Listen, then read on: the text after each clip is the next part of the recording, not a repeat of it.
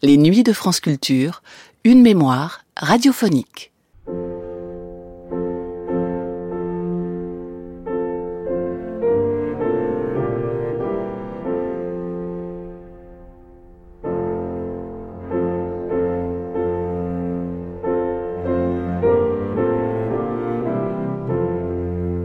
On est devant un mur. Cherchez le moment où cesse la foi en la réalité. Alors, tout se met à trembler. Ce tremblement, ce vacillement du réel, c'est ce que Claude Régis appelle l'état d'incertitude. C'est ce moment où tous les axiomes sur lesquels reposait notre perception du monde sont subvertis, décrédibilisés. C'est un état proche de la folie, si proche qu'il se confond souvent avec elle, dans une recherche pathologique d'une vérité complètement séparée de ce que l'on appelle, avec tant de naïveté, le réel. Cet état n'arrive pas soudainement, ex nihilo. Il s'agit pour Régis de créer un chemin, de créer les conditions pour l'émergence de cet état, aussi bien chez les acteurs que chez les spectateurs. Mais Régis n'est pas un faiseur de miracles, ne sculpte pas le vide, du moins pas seul. Il a avant tout besoin d'un texte qui résonne d'une façon complètement nouvelle, pour qu'il puisse mener à bien son hérésie théâtrale. Car c'est le texte avant tout qui permet d'atteindre cet état d'incertitude, qui n'est pas seulement celui des comédiens et des spectateurs, mais peut-être, sans doute même, celui de la personne qui écrit. Et quel meilleur exemple donné que celui de Sarah Kane, dont il met en scène 448 Psychose avec Isabelle Huppert au Bouffe du Nord en 2002. Ce n'est pas un texte qui parle de la folie, qu'il observe de loin avec les gants stérilisés du dramaturge intellectuel. C'est un texte écrit dans la folie, à partir de la folie, du point de vue même de la douleur aiguë et incroyablement violente que provoque ce vacillement constant du réel, comme une lucidité maudite et pathologique. C'est de ce spectacle que parle précisément Claude Régis dans ce numéro du jour au lendemain d'Alain Weinstein. Il raconte notamment sa découverte, un soir d'insomnie, de ce texte qui essouffle et estomaque, dégageant une puissance inouïe tout en s'ancrant dans une forme d'abstraction absolument unique. Du silence au cri, du texte à la scène, Sarah Kane par Claude Régis, c'est tout de suite dans un entretien diffusé pour la première fois le 6 novembre 2002.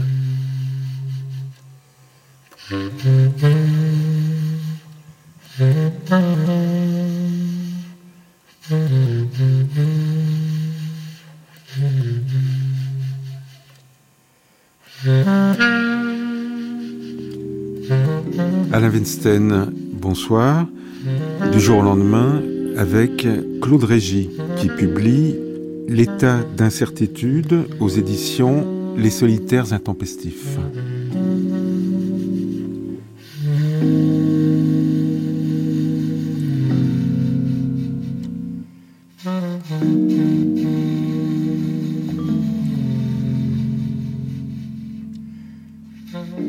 Sur blanc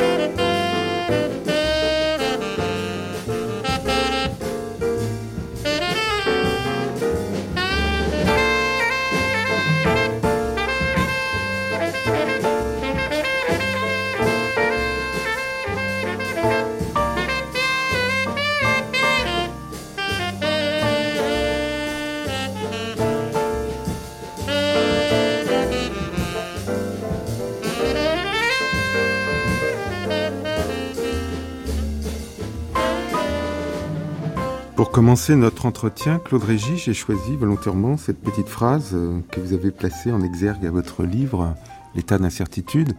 C'est une phrase de Sarah Kane. Et bon, vous vous doutez pourquoi Parce qu'il se trouve que bah, les représentations ont commencé. La dernière fois que nous en avons parlé, c'était euh, à Avignon pendant le festival, euh, l'été dernier, On vous avait consacré toute une journée sur France Culture, qui a été ensuite diffusée dans Surpris par la nuit. Et c'était un peu à l'occasion de vos 50 ans de théâtre, parce qu'on s'était rendu compte, après avoir déjà commencé la préparation de, ces rencontres, qu'en fait, oui, euh, l'année 2002 correspondait exactement. C'est un fait indéniable. Vous ne contestez pas. non, je ne peux pas. Donc nous ne sommes plus dans la certitude. Mais Aussi. À cette époque-là, donc euh, vous aviez commencé la préparation de, ce spectacle avec euh, Isabelle Huppert. Oui, bien sûr. On avait même commencé les répétitions. On a fait des lectures autour de la table pendant deux semaines euh, avant ce, ce, mois de juillet. Et on a ensuite repris à la fin du mois d'août mmh. pour présenter le spectacle le 1er octobre. Je me souviens que vous nous aviez dit que c'était un texte que vous aviez lu un jour au milieu de la nuit. oui, c'est vrai, c'était une période de travail. C'était le moment du carnet d'un disparu. On avait déménagé de, Bruxelles à, Aix-en-Provence et on était donc en, plein travail. Mais j'avais emporté ce manuscrit et j'avais très grande curiosité de le lire. Et se trouve que j'ai eu une nuit d'insomnie, donc je, je l'ai lu comme ça, d'un coup, à l'aube, dans un état un peu particulier, et il m'a foudroyé.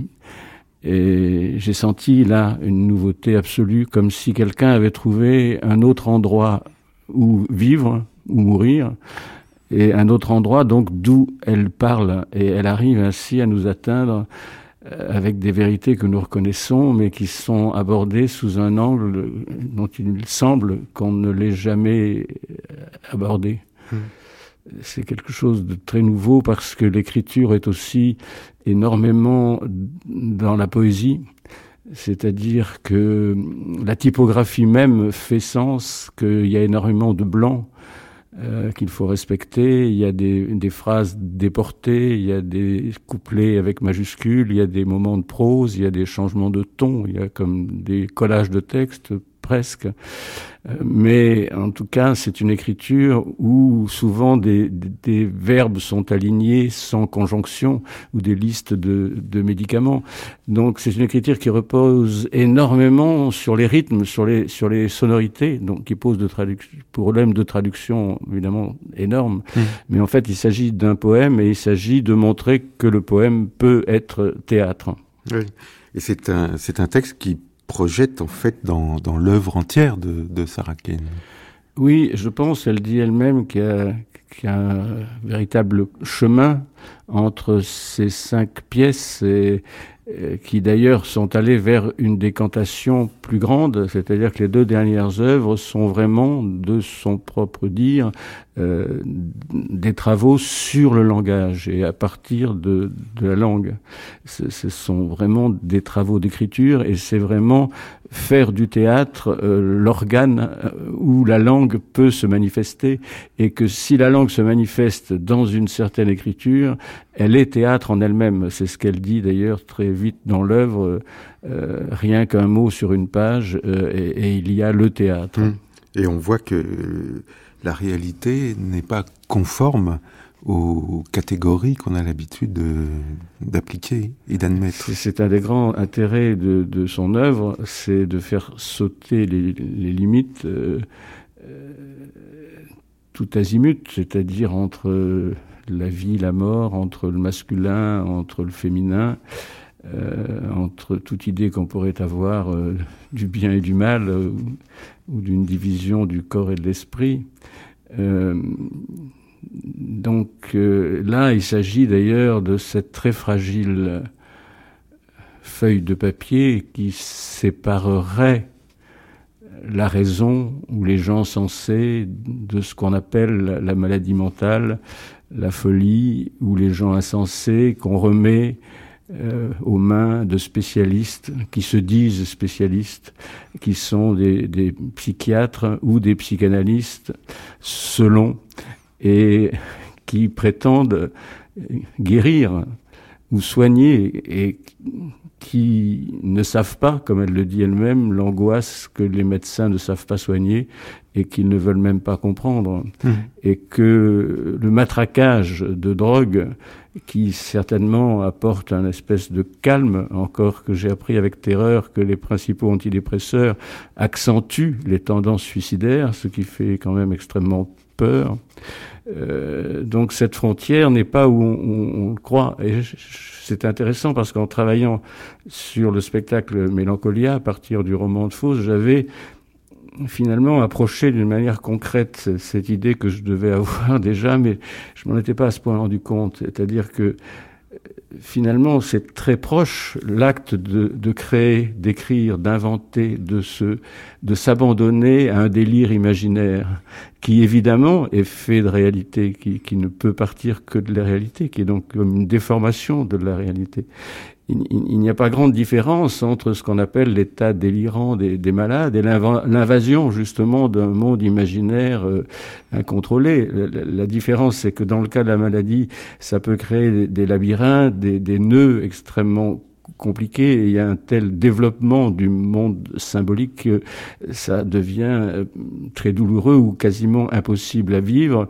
Alors que dans l'écriture, d'ailleurs que ce soit, je pense, ça peut s'étendre à, d'autres formes de création, que ce soit des arts plastiques, de la peinture ou de, la musique. Le, délire, le mélange de folie imaginaire, de liberté rendue euh, aux démons, euh, aux chevaux fous, euh, tout ça, on en fait une œuvre. Mais la différence est, fragile. Hmm. S'il y a une différence, peut-être qu'il n'y en a pas. Et comment voyez-vous euh, vivre ce texte de Sarah Ken, 448 euh, euh, Psychose, entre le moment où vous l'avez découvert à la simple lecture, puis pendant les répétitions, et enfin pendant les représentations, parce qu'on sait que vous assistez généralement à toutes les représentations d'un spectacle. encore plus qu'ailleurs, parce que je pense que c'est un texte immédiat. C'est-à-dire qu'on a l'impression elle dit qu'elle écrit aussi euh, pour les morts, et on a l'impression de l'entendre parler. Elle parle d'ailleurs à la première personne, et même au moment de mourir, elle dit Regardez-moi disparaître. Elle fait donc à la fois spectacle de sa fin, mais elle fait aussi spectacle de son écriture elle-même, et qu'elle s'adresse à des gens qui sont là, et s'il y a contestation d'une société qui se dit bien portante en montrant des signes évidents, on n'y a qu'à écouter les informations tous les jours, que nos sociétés sont extrêmement malades, se, se, portent extrêmement mal, et que probablement euh, ceux qui les dirigent, nos sociétés, je nomme les chefs d'État, sont des très grands malades, et pour la plupart extrêmement dangereux, comme, hmm. comme on le, voit, mettre le monde le problème, c'est qu'ils ne sont pas sur une scène de théâtre. Euh, non, alors, non, ils sont sur une scène de théâtre. Au royaume de euh, Danemark. mais c'est très difficile de les déloger de là où ils sont. Alors, cette présence du public est essentielle dans l'œuvre de Sarah Ken, parce qu'elle elle, elle dit aux gens euh, elle, elle, fait sentir très bien la fragilité de cette frontière et elle fait sentir que les malades ne sont pas forcément du côté où on les place. Euh, et que donc euh, il y a une prise de parole directe, c'est écrit à la première personne pendant qu'on est en train quasiment de mourir et on demande aux gens de se regarder eux-mêmes et, et, et, de regarder euh, autour d'eux euh, qu'est-ce que devient cette collectivité qu'ils ont euh, créée? Mmh. Et donc tant que le public n'est pas là, on ne peut quasiment pas faire le travail. On peut mmh. le répéter, on peut le travailler, on l'a fait évidemment, et il faut trouver le ton, la justesse, la simplicité, la non-théâtralité, et aussi la musicalité, c'est-à-dire le travail des, des, des, rythmes, et aussi respecter énormément les blancs, c'est-à-dire respecter énormément les silences, et, on voit d'ailleurs très, très clairement dans le spectacle, peut-être aussi beaucoup grâce à la force de la, de la présence d'Isabelle Huppert et au magnétisme exceptionnel qu'elle a, qu'elle tire du sol et qu'elle transmet à l'assemblée qui est, qui est, qui est là. Mmh. Et on voit euh, la force de cette parole. On a travaillé pour que chaque phrase euh, entre euh, comme un fer rouge et retourne la conception que les gens ont d'eux-mêmes, de leur vie et, du monde où ils vivent. Elle vous surprend, Isabelle Huppert? Oui. euh, oui, quand, quand on travaille, c'est toujours étonnant d'entendre quelque chose précisément dont on ne sait pas d'où ça vient. Je crois que déjà c'est là qu'on décèle les, les, vrais comédiens, c'est ceux où le travail n'est pas reconnaissable. Tant qu'on voit comment c'est fait, euh, tant que c'est l'imitation d'autres acteurs ou l'imitation de, de, la réalité ou du naturel. Ou d'eux-mêmes. Euh, ou, ou d'eux-mêmes, ou la répétition d'eux-mêmes par eux-mêmes, euh, ça n'a strictement aucun intérêt. Quand quelque chose est vraiment inventé dont on ne peut pas dire la source, alors commence vraiment à exister euh, un comédien. Et la grande force aussi, euh, c'est la possibilité de réimproviser chaque jour. C'est-à-dire que c'est un phénomène encore bizarre. Évidemment qu'on fait plus ou moins la même chose, qu'on est dans le même lit, mais en même temps, à chaque instant, c'est parfaitement créé, c'est parfaitement euh, inventé. Ça, ça n'est en rien euh, refait. Mmh.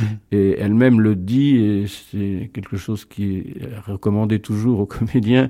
C'est-à-dire dès qu'on sent qu'on rentre dans un rail, qu'on répète quelque chose qu'on a déjà fait, qu'on qu va recommencer à, à, à, à se recopier, il vaut mieux s'arrêter faire un blanc, faire un silence, attendre, calmer, qui, refaire le vide, euh, et, et, repartir avec une source euh, tout à fait euh, neuve. Mmh.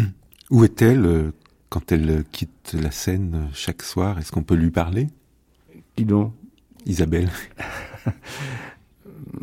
c'est assez facile. Elle aime bien, elle aime bien qu'on vienne la voir. Elle aime bien parler. Elle, elle aime bien entendre des, des échos de, de, ce qui vient de se produire. Elle n'a pas besoin de faire un petit peu le vide? Pas du tout. C'est le contraire. C'est le contraire. Au début, j'avais pensé qu'il fallait la protéger un petit peu, mais non, elle, elle, elle, elle a besoin, au contraire, immédiatement d'un contact vivant et de rentrer de nouveau euh, en rapport avec, avec la, la vie des, des, gens qui parlent. Parce que le théâtre, c'est un peu la mort, hein, c'est lié à la mort quand même. La mort qui est très présente dans, dans votre théâtre, Claude Régis. Oui, c'est un phénomène étrange qui c'est toujours très difficile d'en parler. J'ai lu ça chez beaucoup d'écrivains, euh, chez Sarah Ken elle-même, puisqu'elle dit qu'elle écrit pour les morts et ceux qui ne sont pas encore nés, ce qui ne sont d'ailleurs pas les mêmes, même s'ils se rejoignent dans, un, dans une interzone où nous n'avons pas accès. Mais par une espèce de mystère, euh, il est probable que toute écriture quelqu'un a dit ça, je crois que les écrivains, en fait, euh, parlaient de leur mort avant d'être morts. Donc, euh, il y a une relation, certainement, qui est dans la mythologie aussi, euh, qui est à l'origine du théâtre, qui est dans le démembrement de Dionysos, par, exemple, et le, culte de remembrement par l'ingestion d'une victime euh, découpée en, morceaux et ingérée par les, par bacchantes. Euh, il y a que nous vivons, on le sait, ça c'est la science qui le dit, euh, complètement déterminée par les gènes à 50% maternels, à 50% paternels. Il y a donc des, bibliothèques là très anciennes, de livres très anciens qui sont déposés en nous. Et, je vois aussi à quel point nous naissons dans des cités, dans des paysages qui ont été faits par des gens qui n'existent plus. Et ce n'est pas nous, en naissant, qui inventons un monde et qui construisons des villes et qui labourons des champs ou abattons des forêts.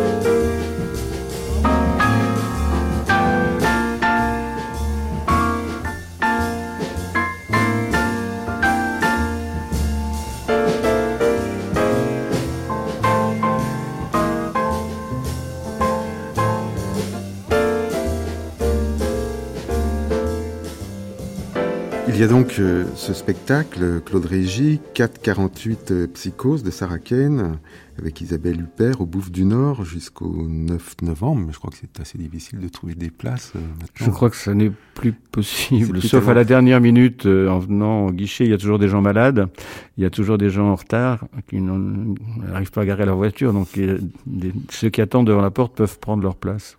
En attendant, on peut lire aussi le livre qui vient de paraître, qui s'intitule L'état d'incertitude et euh, qui est publié aux Solitaires Intempestifs. Alors il se trouve que c'est votre troisième livre. C'est pas tellement trois livres au fond euh, pour 50 ans de théâtre. Le premier c'est Espace perdu qui date de 98. Le second euh, L'ordre des morts 99 et aujourd'hui ce volume L'état d'incertitude qui comme les précédents est une suite de de texte écrit pendant euh, la préparation de, vos spectacles. Oui, soyons pas hypocrites, c'est vous qui avez déclenché ce, ce, premier livre en demandant des, des notes, des réflexions sur le travail. J'étais assez intimidé de le faire. En fait, j'ai repris plutôt des articles ou des interviews, des, choses qu'on avait faites autour des spectacles. Et, comme c'était la première fois que je le faisais, que je faisais déjà du théâtre depuis très longtemps, ça couvrait beaucoup d'œuvres et ça couvrait beaucoup d'années. Et après, j'ai eu euh, envie, à la demande un peu de, solitaire intempestif, de, continuer à écrire sur les spectacles plus récents.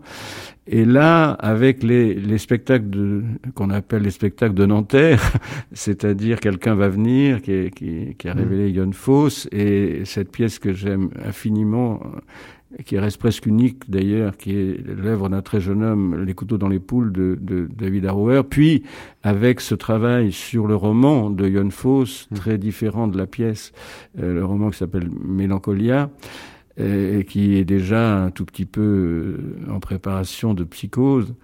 Euh, j'ai eu envie d'écrire euh, sur ce, ces trois spectacles parce que j'avais cru justement mieux comprendre que dans l'écriture contemporaine, on revenait à des choses que Montaigne avait déjà formulées très bien sur l'incertitude que les astrophysiciens confirment euh, en termes très clairs, puisqu'ils ont édicté un principe d'incertitude ou un principe d'indétermination, qui est donc une approche tout à fait autre de la réalité. Hmm. Et je pense qu'après des décennies de, de, temps où on a cru qu'il y avait une vérité au monde, ou au maximum deux vérités qui se battaient l'une contre l'autre, euh, on s'est aperçu que les choses sont plus complexes que ça.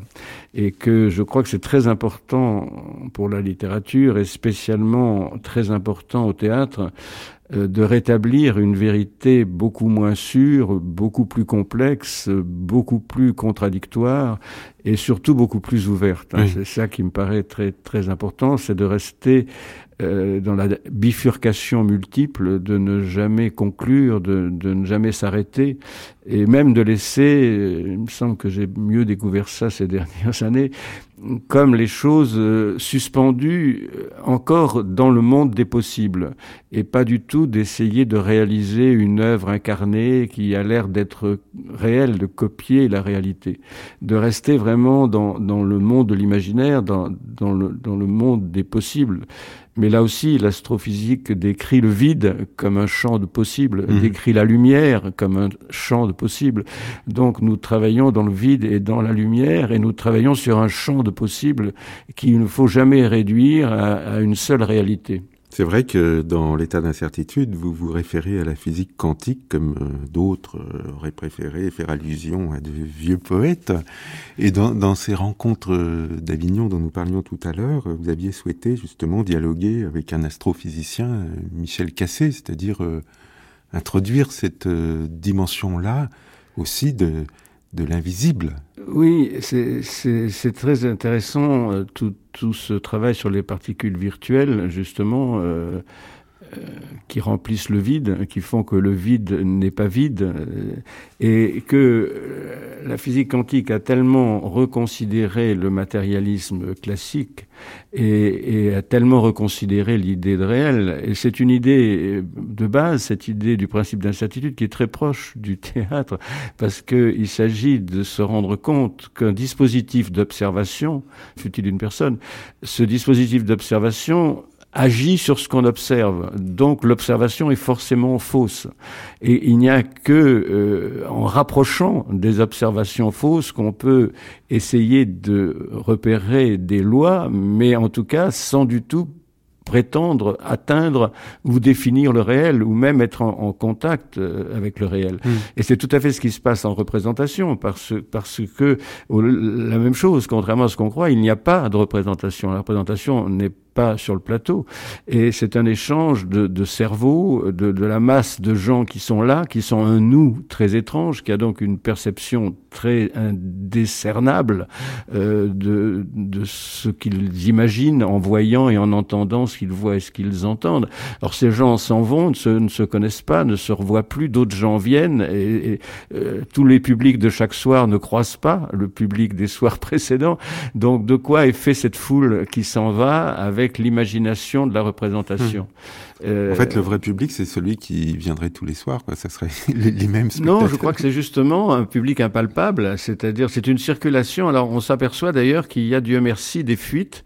C'est-à-dire que ce, cette matière impalpable qui s'étire entre des cerveaux qui se promènent, on ne sait pas où, euh, se communique à des gens qui, eux, n'ont même pas été en relation avec le spectacle comme des livres agissent très au-delà de, de, hmm. du nombre de lecteurs qui les, qui les lisent. C'est absolument flagrant.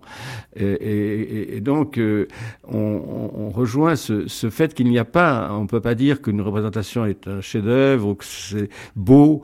Euh, ce n'est rien. Ça n'a pas d'existence. C'est une proposition à l'imaginaire qui reste flottant dans des imaginaires d'une manière complètement indéterminée, puisqu'on ne peut pas réunir ces imaginaires et leur demander de s'en expliquer. Mmh. Donc le théâtre, ça serait aussi un travail sur la réalité du virtuel.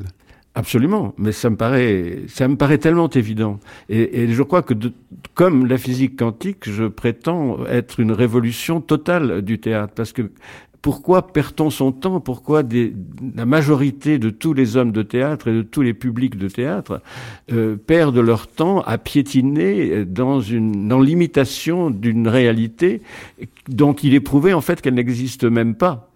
Donc euh, il faudrait quand même réfléchir euh, à ce qui se passe dans le monde.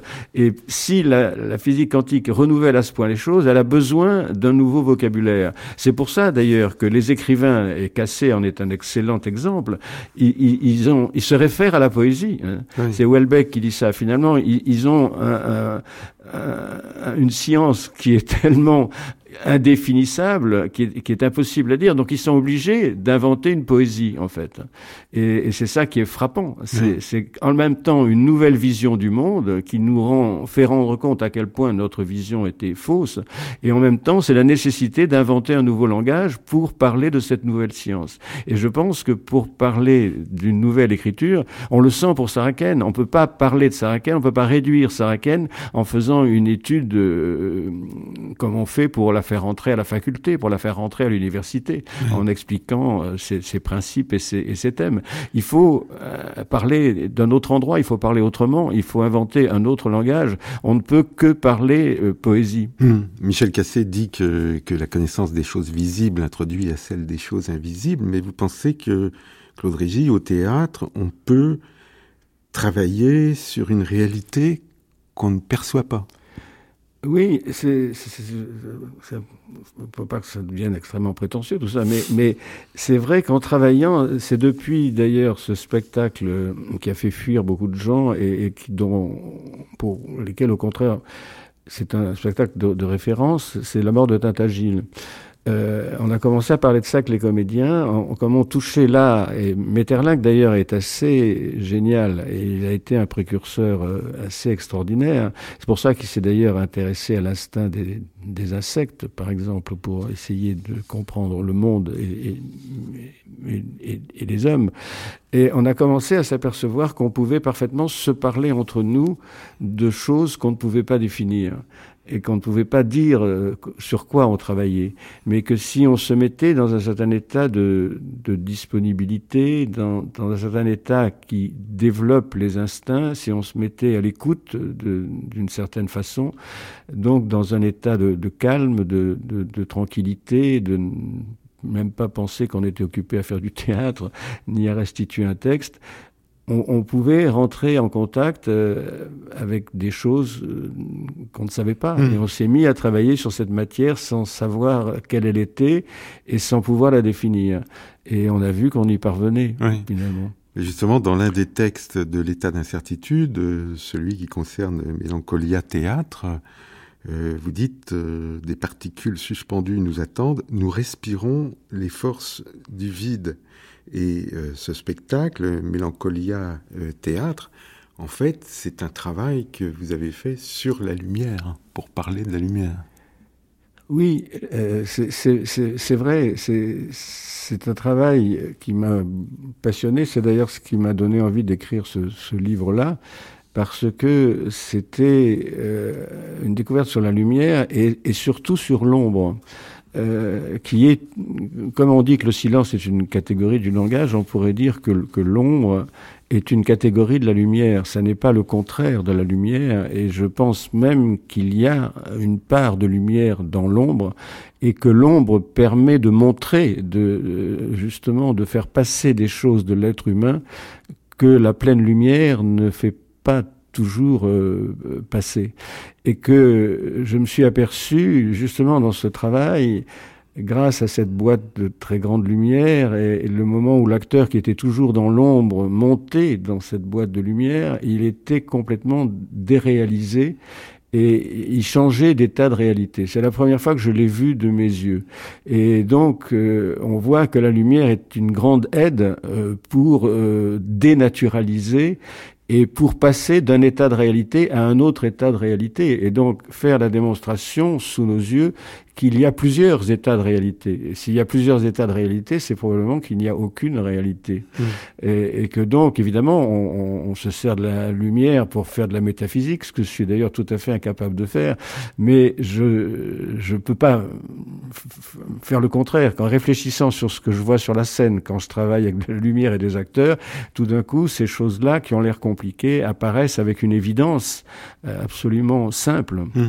Et pour approcher votre démarche, c'est intéressant de lire euh, ce texte que vous avez écrit sur euh, Mélancolia Théâtre, parce qu'on voit comment vous êtes parti d'un roman, Mélancolia 1, de John Fosse, pour faire tout à fait autre chose, qui n'a rien à voir avec une adaptation théâtrale euh, d'un roman.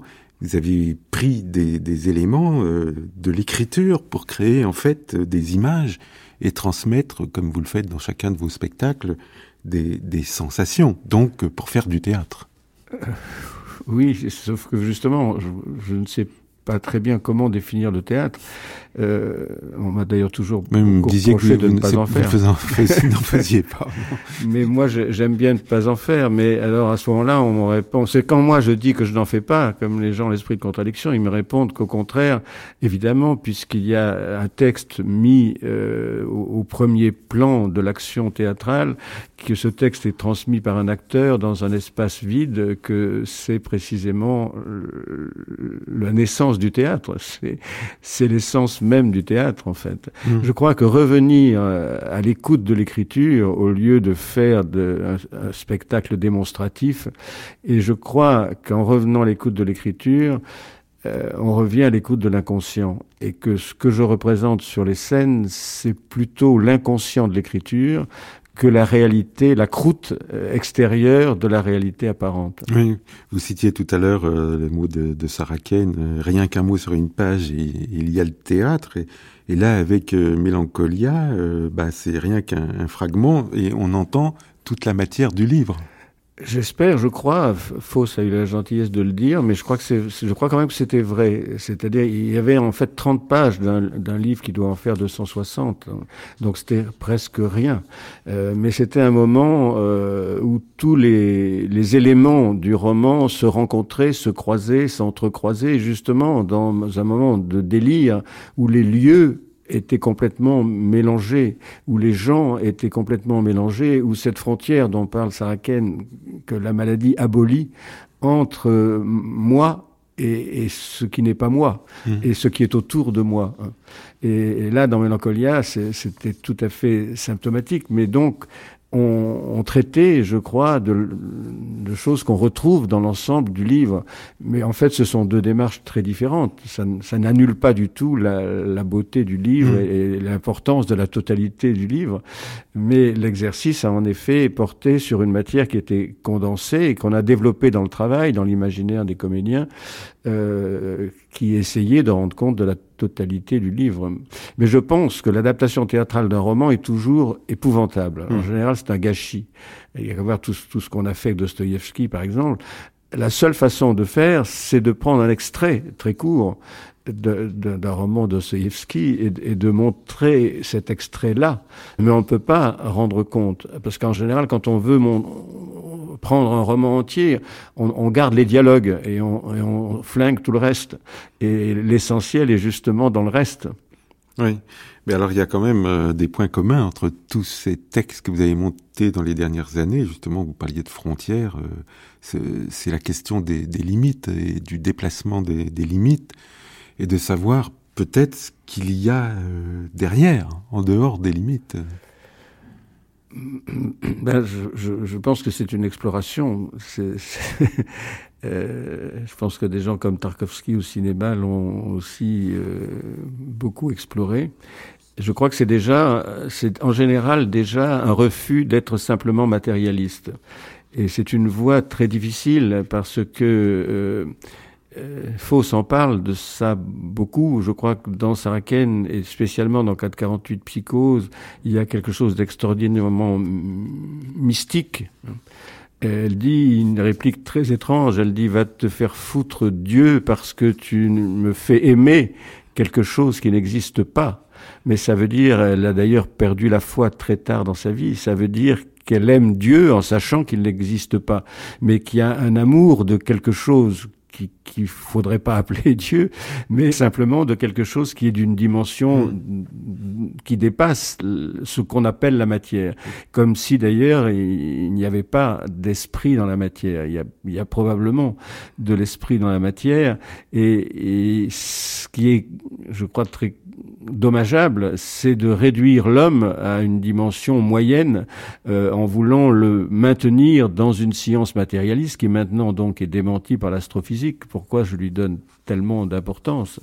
Et, je crois qu'il est très important de, de rétablir la complexité de l'homme, de rétablir euh, ses contradictions et de rétablir toutes les questions qu'il pose au lieu d'essayer d'en faire un ensemble de solutions. Hmm.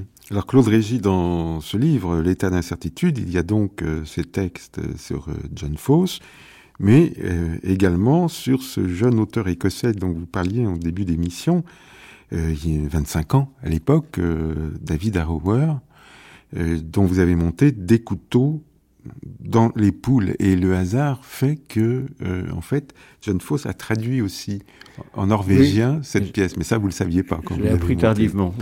Et là, alors, l'incertitude, elle, elle s'applique euh, au langage. C'est la mise en doute du, du, langage, un peu. Oui, et je crois que ça, je crois que ça commence par, par là, c'est-à-dire, c'est d'enlever encore une illusion, c'est-à-dire que le langage est très impuissant à dire ce qu'il veut dire. Euh, dès qu'on sort du langage utilitaire, encore que même dans le langage utilitaire, on peut percevoir énormément de choses euh, euh, de l'état psychique de la personne qui demande une baguette de pain chez le boulanger. Déjà, on peut entendre dans les vibrations de la voix énormément de, choses. Mais dès qu'on essaye de faire une œuvre et qu'on essaye d'écrire, euh, on, s'aperçoit que le langage est impuissant à dire, et qu'en même temps, je crois, on s'aperçoit que si on trouve la manière de dire, ça n'est pas intéressant du tout. Et que donc, il faut trouver une manière d'écrire qui fait transmettre quelque chose qui n'est pas vraiment dit, et c'est ce que Fauss d'ailleurs dit beaucoup. Et, et euh, dès la deuxième scène, euh, tapait très très fort là-dessus avec une femme complètement euh, inculte, une paysanne tout à fait naïve, qui, qui s'arrêtait devant une flaque et qui s'apercevait qu'une flaque peut être claire, transparente, ou qu'elle peut être opaque si elle est boueuse, par exemple. elle demandait à son laboureur de mari quelle était la différence. Et lui n'en voyait aucune. Il disait flaque, toujours flaque, flaque claire, flaque sombre, toujours flaque. Mais il y a des milliers de flaques et il y a les reflets dans les flaques et il y a ce que la, sensation de celui qui regarde la flaque projette dans la flaque. Donc tout ça est parfaitement indicible et il faut écrire un livre entier pour transcrire peut-être la sensibilité, l'émotion euh, que peut transmettre une flaque. Elle parle des, des pattes d'oiseaux, des traces des pattes d'oiseaux qu'on peut lire à travers l'eau d'une flaque, par exemple. C'est tout un poème qui peut, qui peut se faire. Donc, c'est la naissance de l'écriture et cette femme, d'ailleurs, écrira une nuit, comme ça, dans un sommeil, euh, une page entière euh, qu'elle qu'elle qu'elle va lire. Et on, on voit là la, la, la naissance de, de, de l'écriture qui est faite dans l'inconscient de la nuit et qui est faite euh, mêlée très fort au, désir sexuel. Euh, donc, euh, on, ne sait rien de l'écriture et, on, ne sait seulement qu'il ne faut pas dire ce qu'on veut dire. Et, ce qu'on ne peut pas dire, on, ne peut que l'écrire. Mais on ne peut pas l'écrire en le résumant en une phrase, on ne peut pas le réduire à une formule, on ne peut pas simplement se servir de la, syntaxe et des définitions des, des dictionnaires. Donc ça, c'est l'invention de la poésie.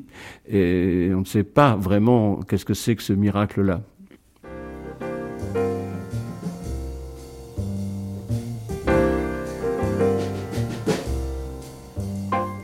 L'état d'incertitude, le livre de Claude Régis, est publié aux Solitaires Intempestifs. Et puis, je rappelle 448 Psychose de Sarah Kane au du Nord jusqu'au 9 novembre.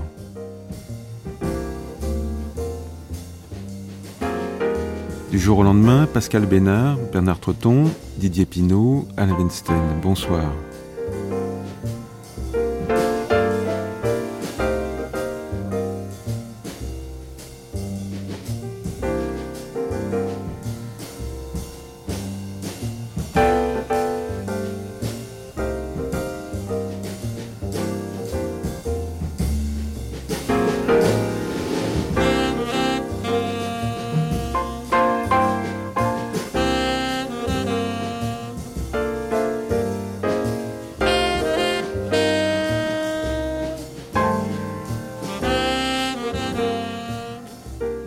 C'était un numéro du jour au lendemain avec Claude Régis au micro d'Alain Weinstein, diffusé pour la première fois le 6 novembre 2002 et réalisé par Bernard Treton.